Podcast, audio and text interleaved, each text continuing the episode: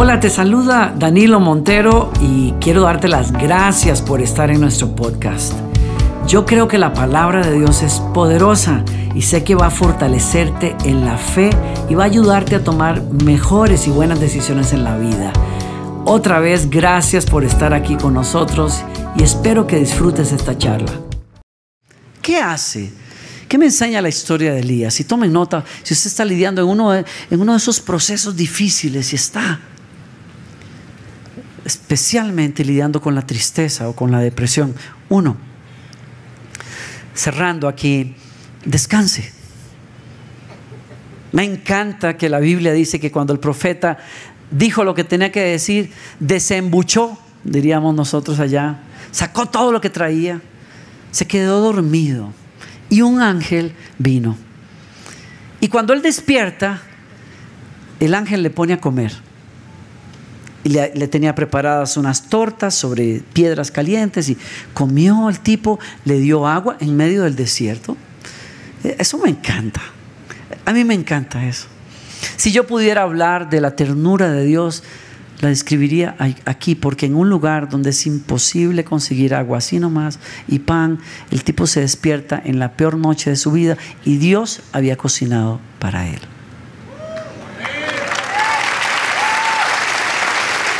Es bellísimo. Y la parte que sigue me, me, encanta, porque entonces Elías como que comió y todo, y ahora qué hago, rezo, oro, ¿qué hago ahora? Y le dice, no, mi hijo, duérmase. Duérmase otra vez. Y el sinvergüenza hasta la saliva se le secó así al lado del solazo que había ahí en el desierto, pero el tipo roncaba feliz de la vida, hasta hacía burbujas por la nariz.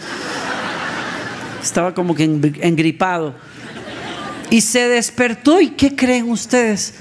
Había más tortas y más agua. Y el tipo, yo digo, wow, es que mejor no le pueden hablar a uno. Si usted está cansado, descanse por amor a Dios y por amor a los demás. Que no tengamos que aguantar su genio. Mi esposa dice amén.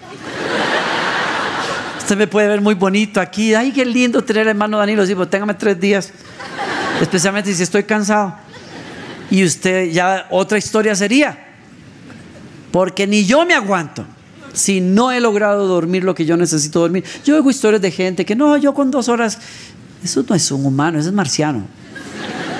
Yo necesito mis horas de sueño para funcionar bien y para hacer felices a los demás. ¿no? Descanse. Yo le agradezco a Dios que no había por ahí algún cristianito de esos. El día que Elías se quedó dormido y cuando despertó, ahí estaba el cristiano, así con la Biblia abierta, así. Aleluya. Gloria a Dios, aleluya. Ya, ya, durmió, ya. Sí, sin vergüenza. Durmió. ¿Usted sabe cuántas almas se han perdido todo este rato?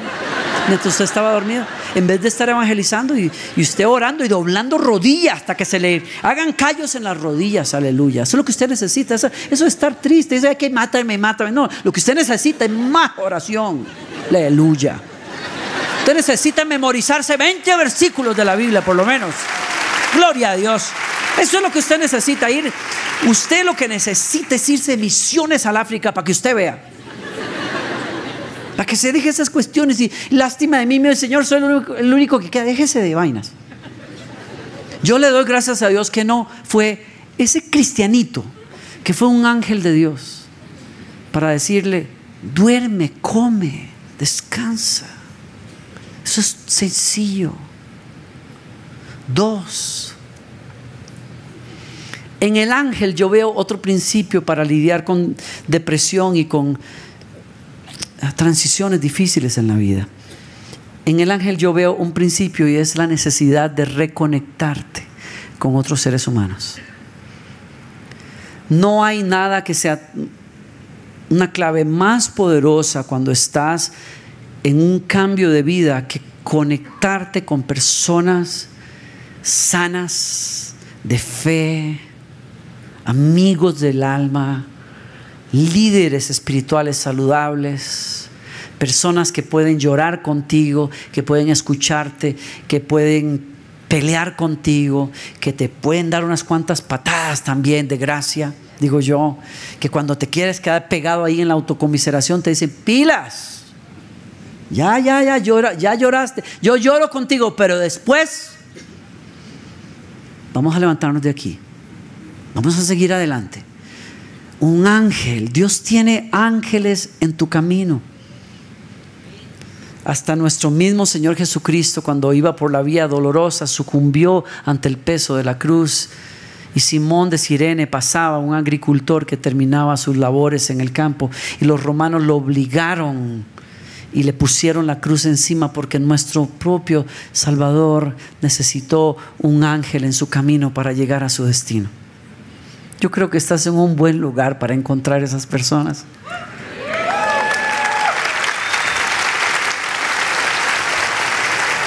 Yo te quiero, yo te quiero rogar que salgas del aislamiento.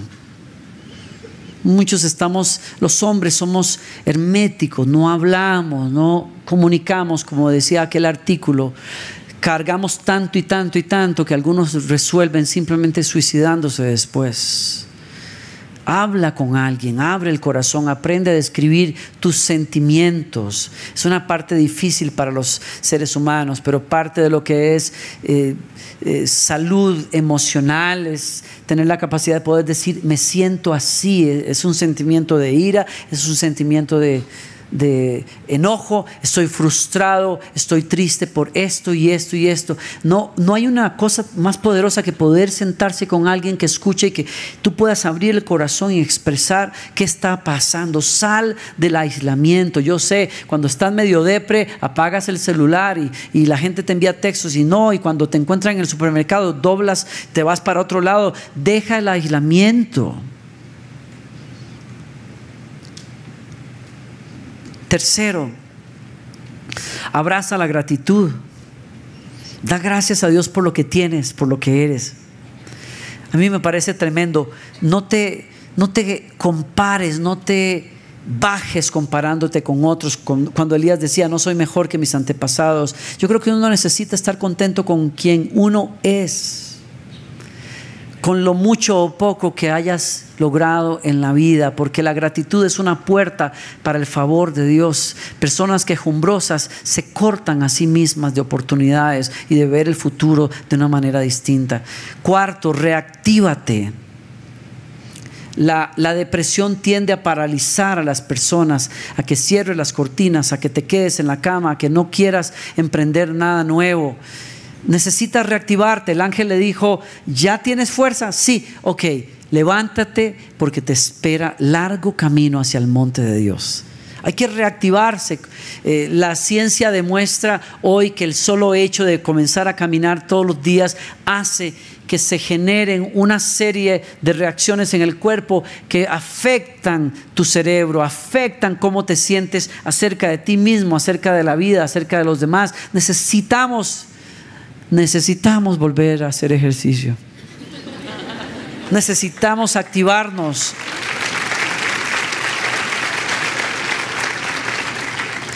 Y por último, permítele a Dios cambiar tu perspectiva, especialmente acerca del futuro. Elías llegó al monte de Dios y se metió en una cueva.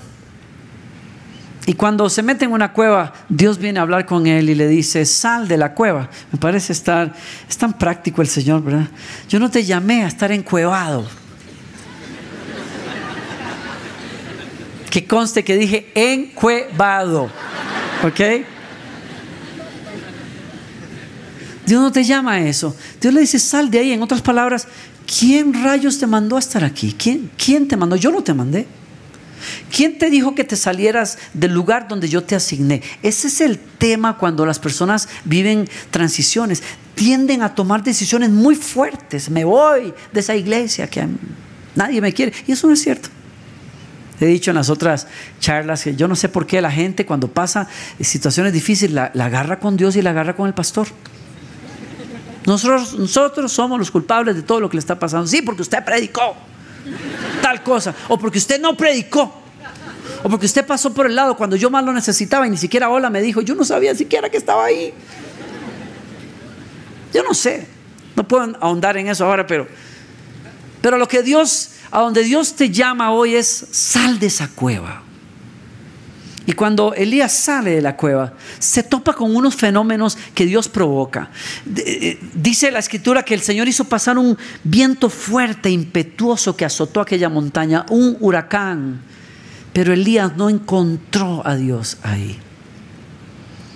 Y después una ráfaga tan fuerte, tremenda, que las rocas se aflojaron. Dios no estaba allí. Y después del viento, un terremoto. Y después del terremoto, un incendio. Tremendo, lo, lo acabó todo. Y Dios no estaba allí. Y de pronto al final, un silbo apacible. Un susurro que fue tan suave comparado con lo anterior. Fuego, terremotos, huracanes y de pronto silencio y un silbo suave que fue tan fuerte que provocó al profeta a tirarse al piso con su cara hacia el suelo porque supo lo que venía. Dios venía a su encuentro. Y el Señor le dijo, ¿qué haces aquí? yo no te mandé aquí. Y dijo, soy el último de tus profetas. Y le dijo el Señor, cambia tu perspectiva. Tú no tienes el cuadro completo de tu vida, yo sí. Hay siete mil que no han doblado sus rodillas delante de ídolos. Yo soy todavía el Dios de esta nación. ¡Pum! Y le abrió los ojos.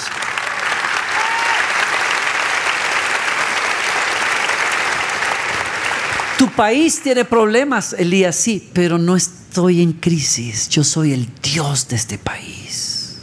Yo tengo un plan con este país. ¿Qué haces aquí? Escúchame y presta atención a esto. Fue como si el Señor le dijera a Elías, ¿a ti te asustan los textos de la vieja, de la reina? ¿A ti te asusta la violencia y la arrogancia de los reyes? ¿A ti te hace temblar cuando ellos deciden cosas que van en contra tuyo? Ellos son como huracanes, impresionan, como fuegos que quieren devorarlo todo. Sí, es como un terremoto que quiebra hasta las piedras en la montaña. Pero lo quieto de Dios es más fuerte que la bulla de los hombres.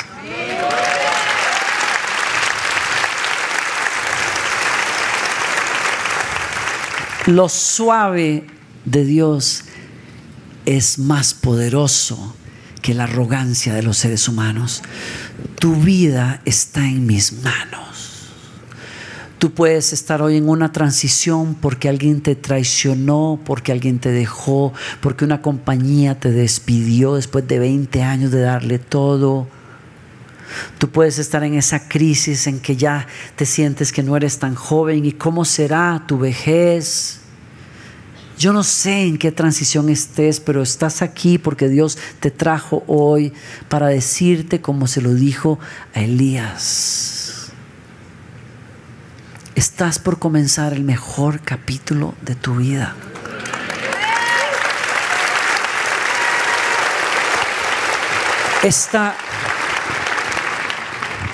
Este desierto es solo eso, es un desierto donde estás siendo probado, donde se, prueba tu paciencia, tu fe, pero no es tu destino.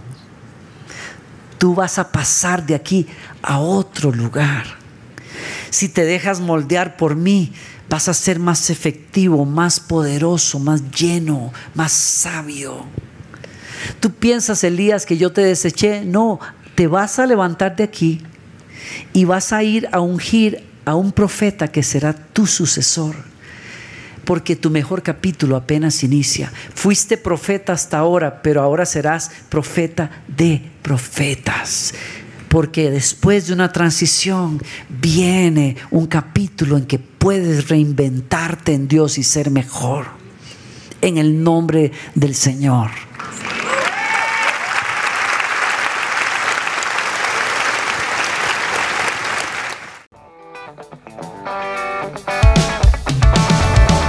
Gracias por acompañarnos. Espero que hayas disfrutado del mensaje. Y si fue así, te invito a que te suscribas a nuestro podcast. Cada semana tendremos un mensaje nuevo para ti. Te quiero invitar también a que compartas el mensaje con amigos y que nos escribas también. Por último, visítanos en nuestro canal de YouTube y disfruta de toda la música de adoración que estamos produciendo. Otra vez, muchas gracias por estar con nosotros.